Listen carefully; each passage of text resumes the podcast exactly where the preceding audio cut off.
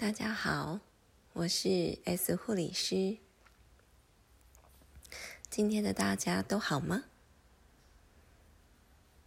今天的小单元呢是病人教我的那些事，这是我在过去啊七多七年多的护理经验当中，跟病人学习到的一些人生智慧。那今天也想跟大家分享一下。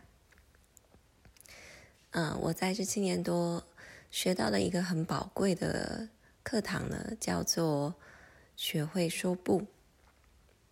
只有当我们学会说不的时候呢，我们的 yes 才会变得有价值。嗯，在过去的临床护理中呢，常常会遇到很多病人，他们其实呢很容易得寸进尺。所谓得寸进尺呢，就是他们会有很多不是很合理的要求。那刚开始的时候呢，因为我们是亚洲的背景文化，所以其实呢，我们不太会拒绝。我们拒绝的方式通常是非常 passive aggressive 的，就是我们会说好，但心里很不爽啊，在背后会说很多抱怨的话，然后可能做事的时候也很不积极，会摆脸色。但是呢，我后来学到这样子是没有用的沟通方式哦，所以呃，病人呢用他们很不合理的要求啊，比较无理的行为来教会我说不的重要性，因为在这样子过程当中呢，我被逼着说出不这个字，然后我本来一味的担心。就是说不了，会不会影响我的工作？会不会导致我的呃表现很差？会不会让别人讨厌我？等等等等，这些很不必要，那些自我想象出来的恐惧，都会在我说可以说不的时候呢，都不见了。那这是我学到一个非常非常非常宝贵的一个呃智慧哦。所以呢，我记得我第一次。第一次学会真的跟别人说不的时候呢，那是在一个啊，有一个非常算是一个比较有名吧，在复健科里面的一个老奶奶，白人老奶奶。那她之所以有名，是因为她总是非常的 grumpy，然后就是性情很古怪，然后很容易生气，要求也很多。那我记得她有非常非常严重的这个关节炎哦。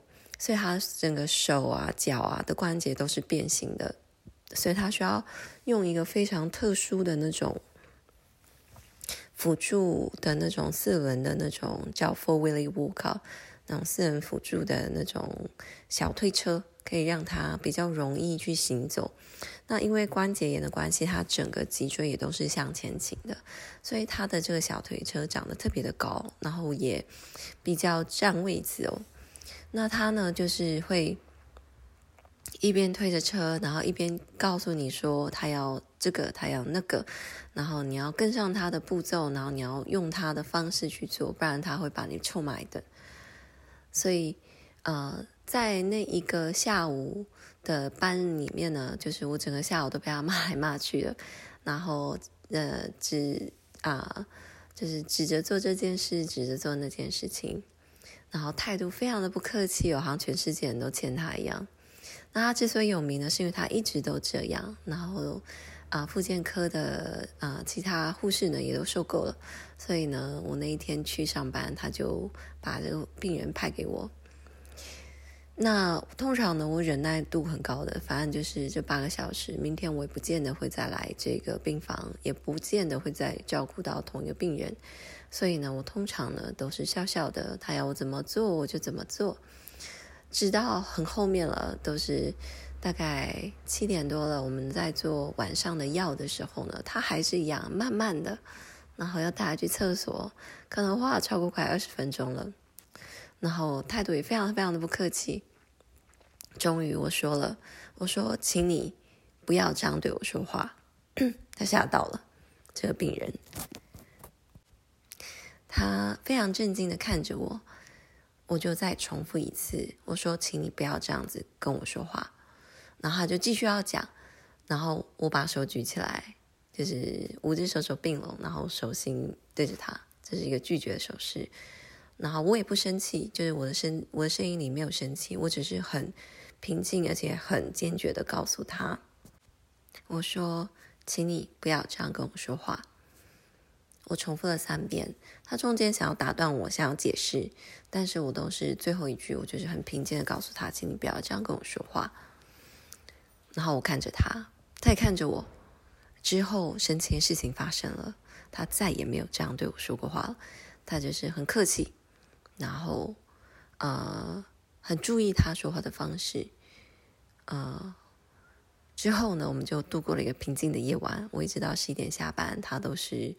呃，非常注意他的言行举止，然后在那个当下呢，我有一种整个呃通了的那种感觉，就是说出拒绝别人的话这件事情一点都不可怕，而且这个效果比你想比我想象中的更来的有效的多，因为我很直接的告诉他我的诉诉求，我不生气，我很平静，我只是告诉他。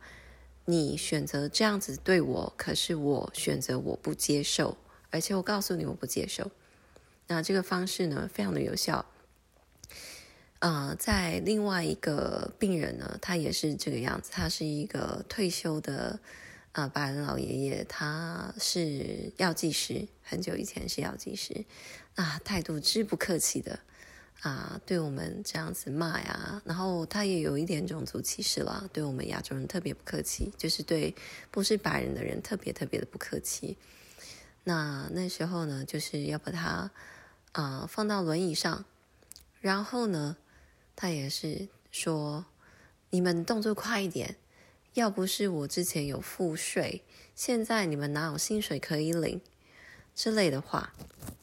那那时候是大夜班哦，早上的时候要把他带去吃早餐，然后呢，那时候也真的是精神很疲倦之外呢，也是直接啊断线了。他讲这个话很不客气啊，因为实在的是，如果我现在没有工作，他哪有可能去享受这些好的福利？因为我们不但工作，我们还缴税嘛。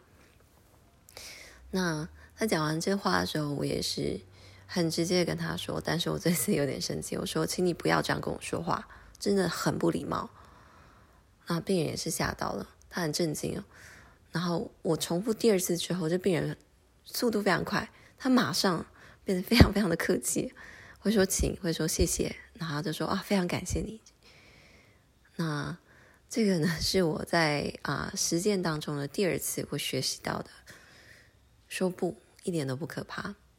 然后后来渐渐的呢，我学习到了，啊，除了跟病人这样子讲，对于家人朋友，都可以用这样子的方式去沟通。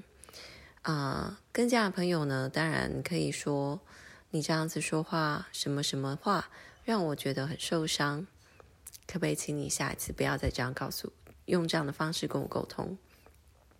通常在这样子的方式之后呢，啊，一般啊。亲人朋友都会很震惊哦，就是哎，怎么会这么的直接了当？但是呢，他们会学习到另一种很好的沟通方式，不是大吼大叫，不是情绪勒索，而是温柔的坚持。坚持是来自于我知道自己值得被好的对待，值得被尊重。那这样子的一种自我对自己的态度呢，也会让别人学习着怎么对待。我们，那这就是我今天想要分享的一个小小的我跟病人身上学习到的智慧。然后，呃，也希望这个智慧呢，能够带给大家一个小小的不同的想法。当我们可以觉得自己的自我价值是高的时候，我们也学习用正确的方式对待自己的时候，我们就会有这个勇气。和坚持，要求别人也用同样的态度对待我们。那相同的，当我能够对别人说不的时候，当别人对我说不的时候，我也并不会觉得被冒犯，因为我也懂得怎么去尊重他人，他们也有说不的权利。当我们每一个人的分界界限是清楚的时候，就不会有情绪勒索或是越迟的一个行为了。那希望大家呢，在关系当中都能够越来越自在，越来越欢喜。那今天的分享就到这里啦，期待下次再相见。